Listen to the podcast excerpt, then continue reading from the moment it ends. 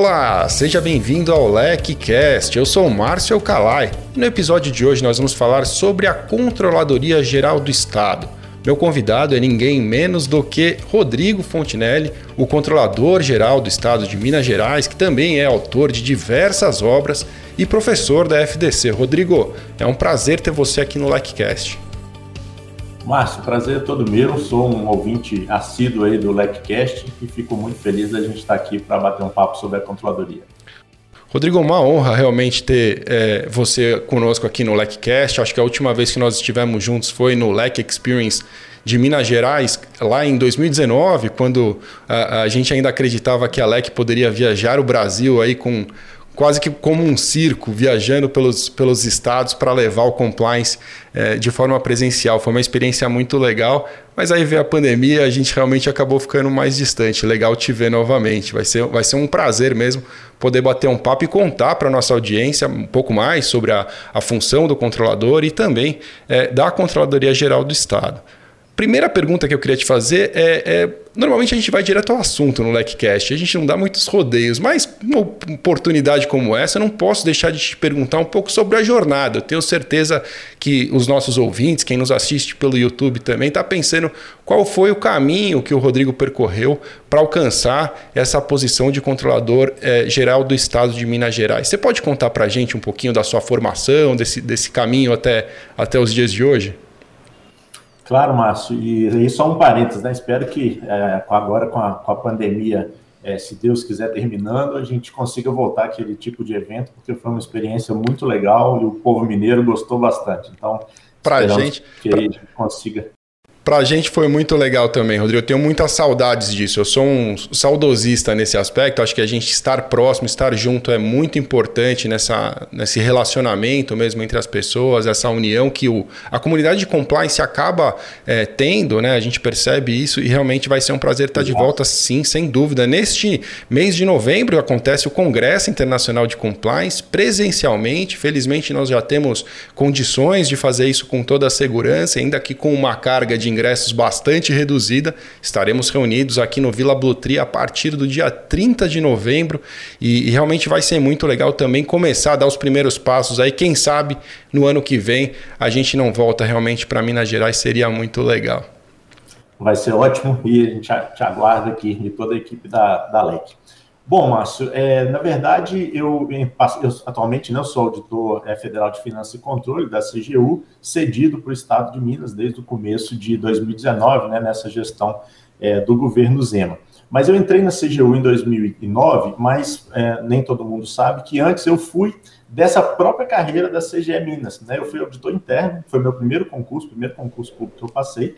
Fui auditor interno por, é, por dois anos aqui, e aí depois fiz um outro concurso para a CGU, passei, e é, desde então, né, sou da carreira da CGU. Fiquei seis anos lá, é, coordenando, é, o meu último cargo, vamos dizer assim, lá foi coordenação das auditorias na área fazendária, na época existia o Ministério da Fazenda, né, então basicamente o meu, o meu enfoque eram auditorias no Ministério da Fazenda. Em 2015, tive a oportunidade de ser é, selecionado pelo ministro Joaquim Levy, à época, para ser o seu assessor especial de controle interno. É, e aí a gente começou a, a, militar mais, vamos dizer assim, nessas temáticas de gestão de riscos, é, compliance, integridade, né? É mais próximo do gestor, atuando ali como uma segunda linha de defesa. É, em 2015, então, fiquei na, na Fazenda, no Ministério da Fazenda.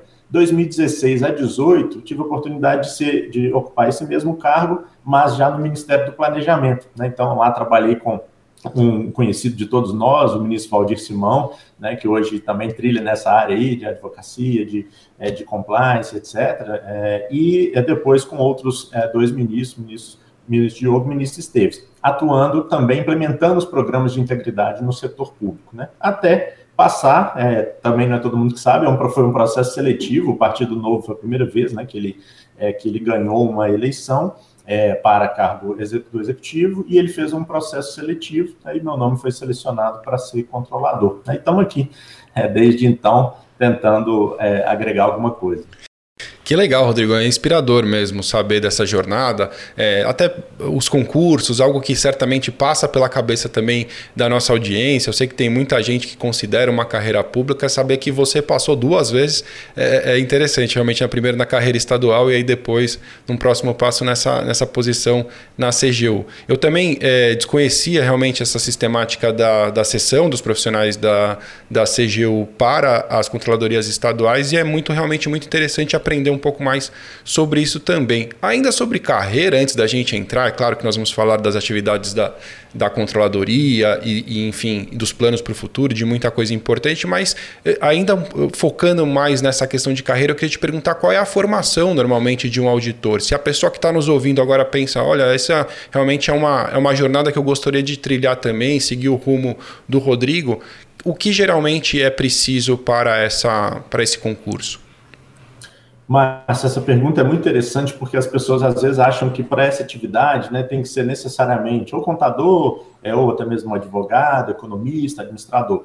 É, a, a, grande maioria dos concursos para auditores é, de controle, nessa área de controle é, é, simplesmente você precisa ter um terceiro grau. Né? Então, quando eu passei, por exemplo, é, tinha fisioterapeuta, tinha médico, né? É, tinha publicitário, é, e, claro, tinha economista, né? eu sou economista, tinha contadores, etc. Então, é bem heterogênea a formação, né? mesmo porque depois você acaba fazendo especializações nessa área, né? e, e como a gente audita é, praticamente todos os ministérios, né? Estou falando agora na, na, na esfera federal, é, a gente tem essa possibilidade de utilizar é, algumas formações, inclusive para nos ajudar, né, fora dessa tradicional aí de administração, economia é, e contábeis, né? Então, um exemplo foi agora na pandemia, né? É, foi muito útil profissionais da área de saúde é, para fazer o tipo de auditoria na, na, no Ministério da Saúde, por exemplo. Né? Isso também foi replicado aqui é, na própria CGE Minas. Né? Então, é, é importante que todos tenham, tenham esse direito, vamos dizer assim, de tentarem é, né, é, entrar nesse tipo de carreira. Né? E a gente tem ótimos profissionais de diversas formações. Sabe que eu fico muito feliz de ouvir isso, Rodrigo, porque é algo que eu prego há muito tempo à frente do, das apresentações da LEC, tudo que a gente faz, é justamente essa multidisciplinariedade que existe no compliance. Eu vejo que também no lado público isso também é respeitado e só reforça a tese de que realmente não há uma carreira é, exclusiva, não se trata de algo apenas para advogados ou apenas para administradores, mas sim é, das pessoas que de, tomam uma decisão de ingressar nesse rumo e a partir daí vão realmente buscar conhecimentos, como na, acontece na LEC, é, enfim, em outras grandes instituições que tratam exclusivamente desse tema e que podem dar subsídio técnico para pessoas de qualquer formação. É, os temas Exatamente. são multidisciplinares. Né? É, eu, eu, sei, eu, como advogado, sou formado advogado, advoguei durante muitos anos. É, eu sempre gosto de repetir que eu tive uma certa soberba intelectual quando eu conheci o compliance eu falei, isso é muito fácil, é só estudar o FCPA, a lei de corrupção, é mais uma lei, está resolvido. E aí me deparei com coisas que eu nunca tinha visto na minha vida, matrizes de risco, como treinar pessoas. Na faculdade de Direito, ninguém vai te ensinar coisas desse tipo. Então, é, eu precisei realmente pisar na bola, eu fui aluno da LEC lá atrás e chegar à conclusão que realmente tinha muito o que aprender. É, espero que um dia a gente possa ter, possa ter formações específicas, né? Quem sabe a graduação não passa a preparar alguém para ser auditor é, num cargo como esse de uma maneira mais específica, ou mesmo um profissional de compliance. Acredito que no futuro é, essa vai ser uma carreira que as pessoas vão querer se preparar desde a graduação. É algo que me parece bastante é, possível, né? E aí, eu concordo faz sentido, né? É, eu acho que assim é tão, é tão rica a ciência, né? Tem tanto para se estudar, tantos livros para se ler, enfim, muita coisa para realmente é, daria para formar quatro anos ali uma pessoa com com toda certeza teria muito que aprender saindo de lá ainda. É, sobre é, as atividades da Controladoria Geral do Estado, eu, eu, se você pudesse dar um panorama geral, tem pessoas que obviamente é, vão dizer, ah, Márcio, mas isso todos sabem. Não é bem assim, né? Eu acho que faz. A gente tem que cumprir um papel aqui no LECCast de é, trazer a informação para quem realmente não tem um contato tão próximo ou possa ter dúvidas. É, de modo geral, o que, que você poderia apresentar como as principais atividades desempenhadas pela Controladoria Geral do Estado? É claro, Marcia, assim, você tem toda a razão, né? Muita gente, até mesmo para a nomenclatura do cargo, né? Me chamam de procurador, de corregedor, é, até chegar no controlador, né? E, por aí a gente vê que não, né, as pessoas ainda têm um, um, certo desconhecimento em relação às atividades é, de uma própria controladoria. Bom, é, eu costumo dizer que a gente tem dois grandes é, temas ou duas grandes missões aqui na controladoria. Primeiro, é apoiar aquele gestor que realmente quer fazer o correto. Né? Então, é, a gente é uma área meio, né? a gente precisa é, aprimorar a gestão pública é a partir do nosso, do nosso conhecimento, é de toda essa nossa formação. Então, a gente está ao lado daquele bom gestor. E a, a, outro, é, outra grande missão é combater a corrupção. Né? Nós somos um órgão é, é, autônomo, ligado diretamente ao governador, né, que tem, é o órgão central de combate à corrupção aqui do sistema, né, é aqui de Minas Gerais. Então, para isso, a gente tem atividades, muitas delas preventivas, e eu sou um, um, um fã, vamos dizer assim, é, do, dessas atividades preventivas, então a gente tem cada vez mais é, tentado é, aprimorar esse tipo de atividade, mas a gente reconhece né, que um bom sistema, inclusive um sistema de integridade mesmo, passa por atividades também detectivas e punitivas, é, correcionais, remediadores. Né? Então a gente tem, atua é, dessas, dessas três formas, né? E basicamente dentro disso a gente tem uma área da corregedoria, que está dentro da controladoria, que aí sim é, tem é, um contato até muito grande com, com, os próprios advogados, né, porque eles defendem servidores que estão passando por um processo administrativo disciplinar aqui no Estado. Tem também dentro da corregedoria os PARs, né, os processos de administração, é, processo de administrativo de responsabilização de pessoa jurídica, né, também bastante aí ligado à, à nossa temática. É, tem uma outra área que fomenta a parte de integridade e transparência no Estado, é, que é uma subcontroladoria de transparência e integridade, e uma outra área que às vezes é a mais conhecida na, na controladoria ou em qualquer controladoria, que é a auditoria, né, propriamente dita, a parte fiscalizatória, né, é, que é, é a, o que geralmente o pessoal atrela mais à controladoria. Então, basicamente, né, a gente tem essas funções, além de um núcleo é, de combate à corrupção aí mais focado mesmo né, em atividades de inteligência, é, etc. Né? Muito legal ouvir, e, e aí eu estou aqui, é, dava dando uma olhada no, no, site da controladoria e eu, e eu percebi que realmente tem mais, uma, mais um alinhamento muito claro com o programa de compliance, como a gente gosta de ensinar. De cara, aqui eu vejo que a missão da controladoria é, como bem você disse, né, combater a corrupção, apoiar a gestão, mas está ali, claro, para quem quiser ver. Prevenção detecção e correção, que no final do dia é o que faz um profissional de compliance dentro da sua organização. Né? É um alinhamento. A gente é bem alinhado nisso. É, é um alinhamento muito claro, né? A gente só está do outro lado do balcão. Realmente os, os fins são os mesmos, né? É o que todo profissional busca também num programa de compliance é, efetivo. Nós na sua fala, você tocou rapidamente é, em pontos de interação desses profissionais que nos ouvem aqui com a controladoria. Alguns eu queria entender um pouquinho mais, se você pudesse explicar. E aí eu, eu dividiria em duas frentes. Né? O profissional de compliance eh, de empresa, aquele que não é advogado, que está ali realmente na função de compliance officer.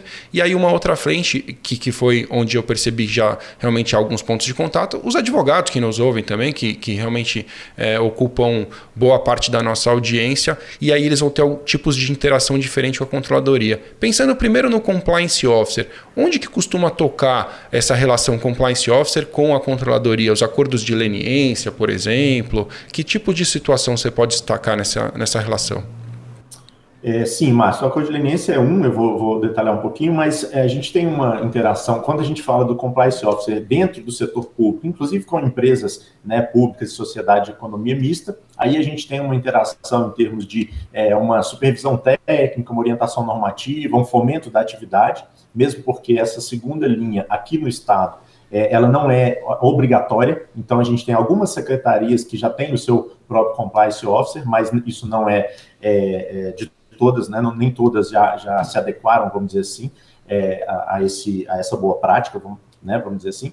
E é, em relação aos, a, a, empresas privadas e a sociedade de forma geral, né, pessoas que é, militam nessa temática, é, a gente tem uma interação no sentido de promover a integridade para o povo de Minas e não apenas no poder público. E por que, que a gente está falando? Por que eu estou falando isso? Porque dentro do Plano Mineiro de Promoção da Integridade, que a gente tem é um decreto, né? O Minas foi o primeiro, não sei se você sabe disso, mas Minas foi o primeiro estado a ter uma legislação é, voltada para dentro. A gente sabe que tem diversos estados que é, exigem um programa de integridade para contratações públicas, né? mas não tem o seu próprio é, programa de integridade é, público, e aqui é, optou-se é, pelo, por começar a fazer o dever de casa no Poder Executivo. E o decreto que instituiu esse Plano Mineiro de Promoção da Integridade, é, ele deixa muito claro que não dá para fazer nada sozinho. Então, a gente tem que ter o setor privado, e aí nisso os compliance officers é, nos ajudam muito, né? Grandes empresas aqui de Minas, a gente tem é, termos de cooperação técnica, e a ponte são esses compliance officers, e também a sociedade. Né? Aí sim, dessa forma, os três unidos, que a gente consegue entregar mais né, aqueles serviços que a gente chama de justos e regulares para a população. A, o segundo ponto é que com os advogados, é, né, é, mais propriamente dito, tem essa interação necessária né, é, quando eles é, é, defendem né, é, algum servidor em sede de PAD, ou até de empresa em sede de PA, é, mas também a gente tem a parte de acordo de leniência, né? É, Minas celebrou um dos poucos estados que já tem acordo de leniência celebrado, né? Celebramos um com Andrade Gutierrez a, é, em setembro, é, 129 milhões, então foi uma, foram dois anos de negociação, né, basicamente com os advogados né, da, da empresa, é, mas também né, com a área de, de compliance né, da empresa e até a própria auditoria interna. É, e foi um, um, um, trabalho muito rico, né, de, de, aprendizado mesmo das duas partes, né, até chegar naquele é, ponto de acordo. Né? Esse acordo é bom para os dois, né, entenderam, tanto o poder público como empresa, é entender que, que fazia sentido. Né? Então, é, temos essas interações assim com é, a, a, grande maioria né, do público que nos ouve acaba sendo dessas áreas e, e com essas formações. Né? Claro. É, uma, um, agora vem uma curiosidade na minha cabeça. Eu, eu, assim, ouvindo sobre o acordo de leniência, eu fico muito feliz, de verdade, Rodrigo, porque eu acho que, assim, é, é uma oportunidade muito boa de, de uma rápida recuperação para o governo, né, pro, enfim, para o dinheiro público de modo geral, é, para o ente público trazer de volta é, isso, esses valores que muitas vezes estão voando por aí para dentro do cofre e dessa forma é, resolver né, a situação e trazer de certa forma uma tranquilidade para a empresa também que está envolvida nessa situação.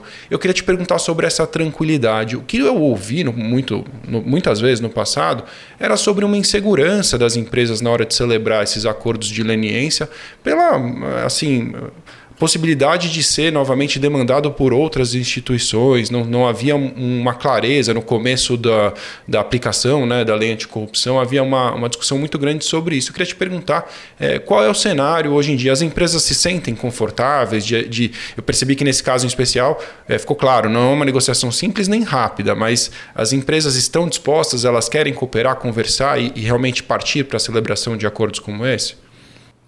Márcio, você tem toda a razão. Essa a insegurança jurídica, ela é, acontecia e ainda acontece, é, é, inegável. Mas aqui em Minas a gente conseguiu uma, uma, uma interação com o Ministério Público é, muito é, é interessante. Né? É, o que, que aconteceu? A gente fez dois acordos de espelho. Primeiro que a gente chamou o Ministério Público é, estadual, claro, é, para é, a mesa de negociação. Então negociava a CGE é porque a partir da legislação quem tem a, a, a delegação para assinar a leniência é o controlador, mas também a gente incluiu a Advocacia Geral do Estado, né, que em muitos estados é, é, chama Procuradoria Geral do Estado, então a AGE também é, fez parte dessa comissão, é, e o Ministério Público também tinha assento nessa mesa de negociação. Quando a gente assinou os acordos de leniência, o Ministério Público entrou como interveniente deste acordo. E na mesma data e acordo espelho, eles assinaram né, o acordo de não persecução civil e nós, a GE e CGE, como intervenientes é, desse ANPC. Então, para a empresa, é, a gente pensar a grosso modo, só falta ela alinhar com quem? Com o TCE, né, com o Tribunal de Contas do Estado. Mas a gente deixou claro no acordo que é, não era quitação integral que estava sendo dado, mesmo porque tem as prerrogativas do próprio Tribunal de Contas. Né? Mas ela já se sentiu muito mais confortável sabendo que o MP estava na mesa de negociação, né? O que não aconteceu, é, infelizmente, na União, né? Na União, é, isso acabou sendo um pouco diferente, né? Então, a gente acha que a gente conseguiu dar um pouco mais é, de segurança jurídica, e isso foi uma coisa falada pelos próprios advogados da, da, da empresa, né, que assinou esse primeiro acordo.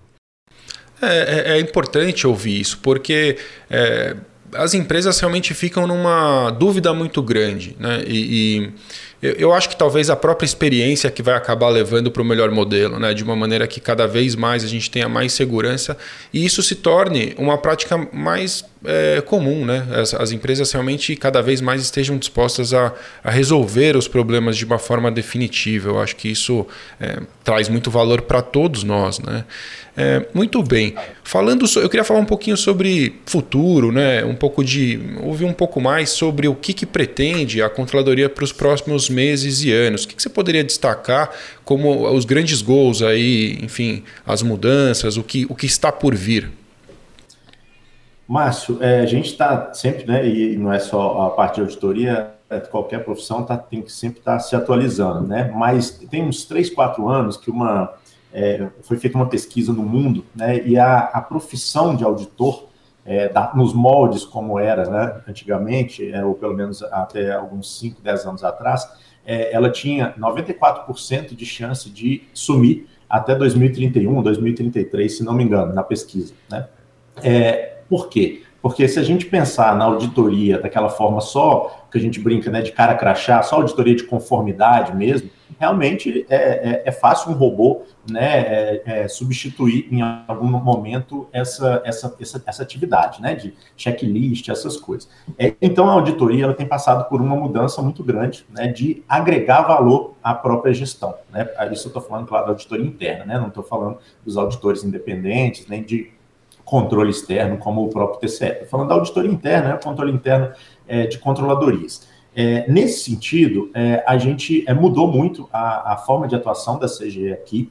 A gente tem investido é, muito é, na parte de TI, né? A gente tinha, a gente teve é, um, um ganho muito grande é, nos últimos meses, não vou nem dizer anos, nos últimos meses, em termos de condição de cruzamento de dados. Né? A gente fez um trabalho nesse sentido na própria pandemia, usando cruzamento de banco de dados para auxiliar os gestores no momento da contratação emergencial né, fazendo uma análise de risco mesmo prévia ali, né, junto com eles. Então, em termos de auditoria, a gente está focando muito em é, melhoria do, da nossa infraestrutura de TI, né, melhoria é, de, de, cruzamento de dados, é, auditorias contínuas, né, preventivas. Então, é o nosso enfoque nos próximos anos.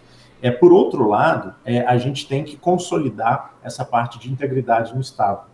É, eu falei com você que Minas foi pioneira no, no, lançamento do seu plano mineiro de promoção da integridade, mas hoje é, ainda tem cerca de 25% dos órgãos e entidades da administração pública estadual que não têm os seus planos de integridade. Né? Então a gente precisa consolidar é, essa, essa temática, vamos dizer assim, essa cultura é, aqui no estado e você sabe melhor do que eu, né? Mudar uma cultura não é em um, dois, três, quatro anos que a gente vai conseguir. Então a gente precisa, né? Nos próximos anos, estar tá revisitando sempre essa temática, né? A gente sabe que é, é para mudar valores, né? A gente precisa estar é, tá sempre, né? Usando, a gente usa muito, né? É, os nudes aqui é, para tentar dar esse empurrãozinho aí na é, no comportamento do próprio servidor, por exemplo, né? temos algumas campanhas relacionadas a isso. Então, a gente é, tem esse, esse, esse desafio, vamos dizer assim, né? de consolidar as nossas ações, né? a parte de transparência, por exemplo, nós chegamos aqui, é interessante falar desse número, a gente era o vigésimo estado no, no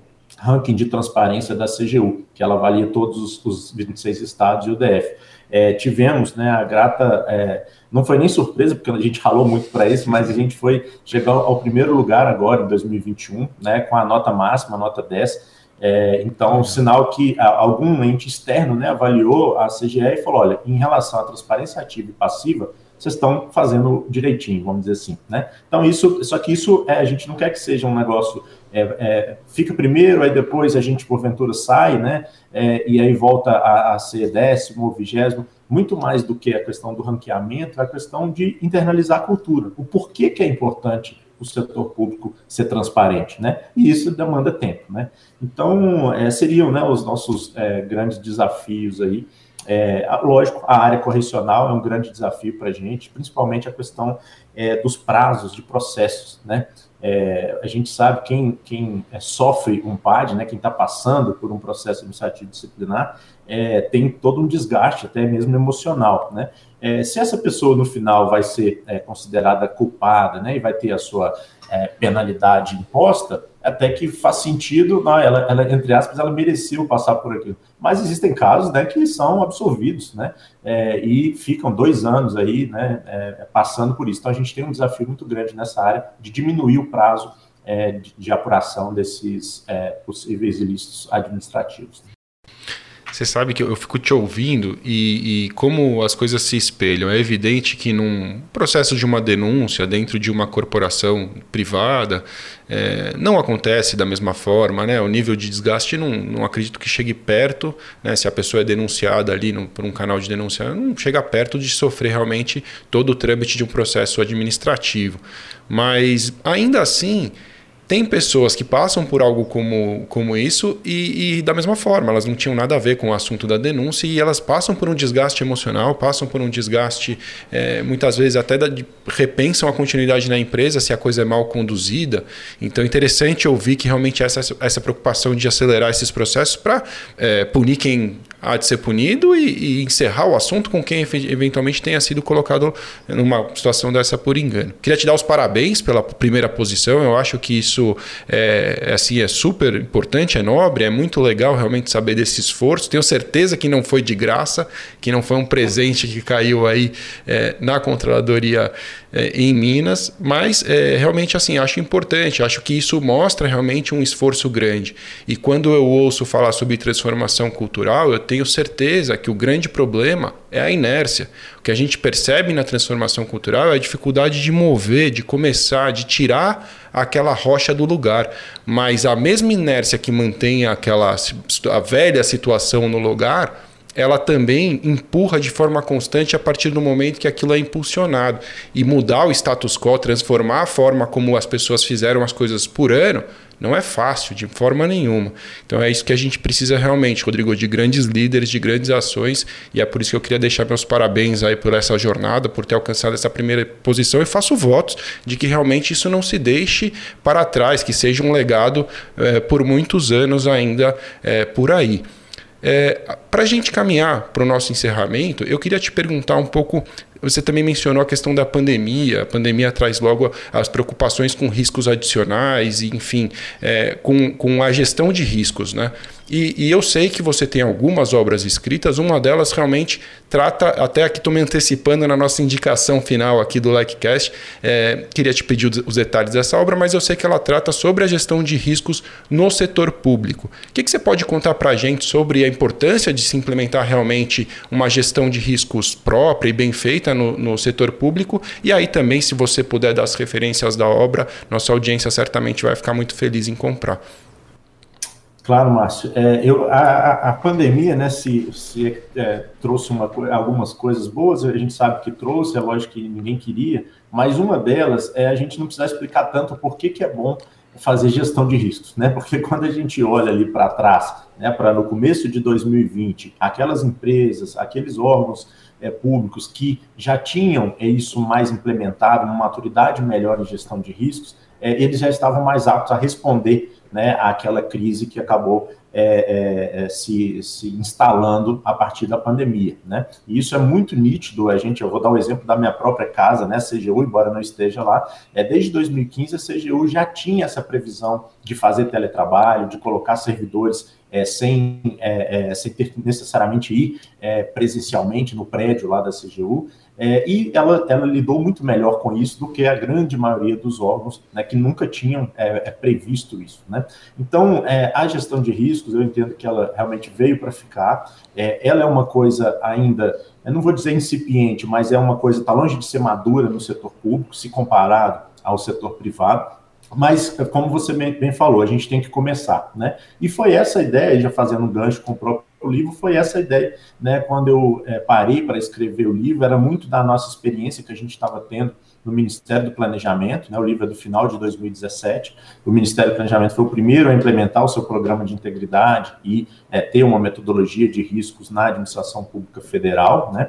E é, a partir disso a gente foi evoluindo e é, em relação não apenas na nossa experiência é, com a implementação de gestão de risco também aqui em Minas, é, mas também na obra. Né? Então, atualmente a gente está na segunda edição, é, depois de duas reimpressões da primeira. É um livro, é, acho que o título você já falou, né, mas é Implementando a Gestão de Risco no Setor Público, editora Fórum, né, e a segunda edição é de 2021, é prefaciado pelo é, ex-ministro Valdir Simão, né, então dá, ali é um livro bem prático, né, as pessoas que, né, que têm me dado um feedback, é, o que elas é, acabam elogiando mais é porque é meio que um passo a passo de como realmente fazer, como implementar, né, muita gente tem dificuldade naqueles frameworks que a gente é, utiliza, principalmente a ISO 31000, né, COSO RM, é, às vezes a pessoa não sabe como a gente brinca, se é, é para comer ou passar no cabelo, né?